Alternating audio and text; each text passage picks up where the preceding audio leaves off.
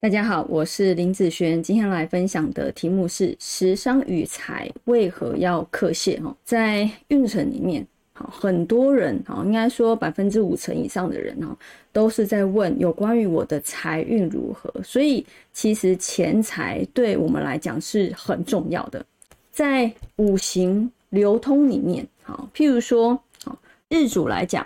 它的流通，嗯，以财来说，日主他会去生食伤，然后他会去克财，对不对？好，这两个东西其实也都可以称为财运，好，也都是财运、钱财、财运的意思。那为什么日主他必须要去生以及克才能拿得到东西？有时候我在想，为什么这个财不是生日主的呢？那如果他生日主，真的？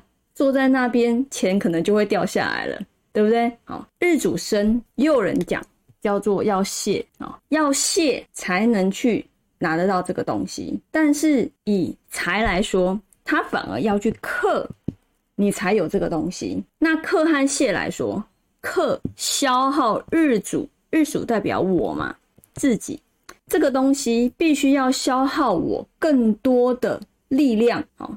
我才能得到这个东西，所以为什么在五行流通里面财是离我最远的？为什么？有时候你有没有想过这个问题？那代表是说，这个最远的东西一定是非常不容易才有办法去取得的。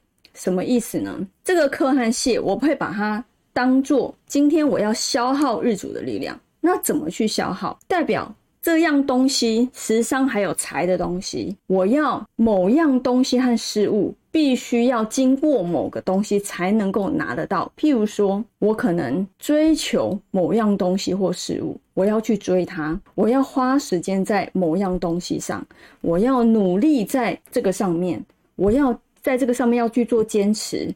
我在这上面必须要去劳碌、消耗自己，才能去得到的东西。所以，其实这两个东西在食神里面是最不容易取得的。所以，赚钱容易吗？是最不容易的哦。真正的财来讲，是它；以它来讲，是非常累的，因为消消耗日主、克泄日主，都代表它是让日主很累的东西。所以。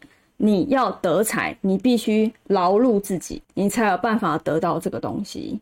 你必须要去追求这个东西，你必须要出门去做、去工作，你才有可能得到这个东西。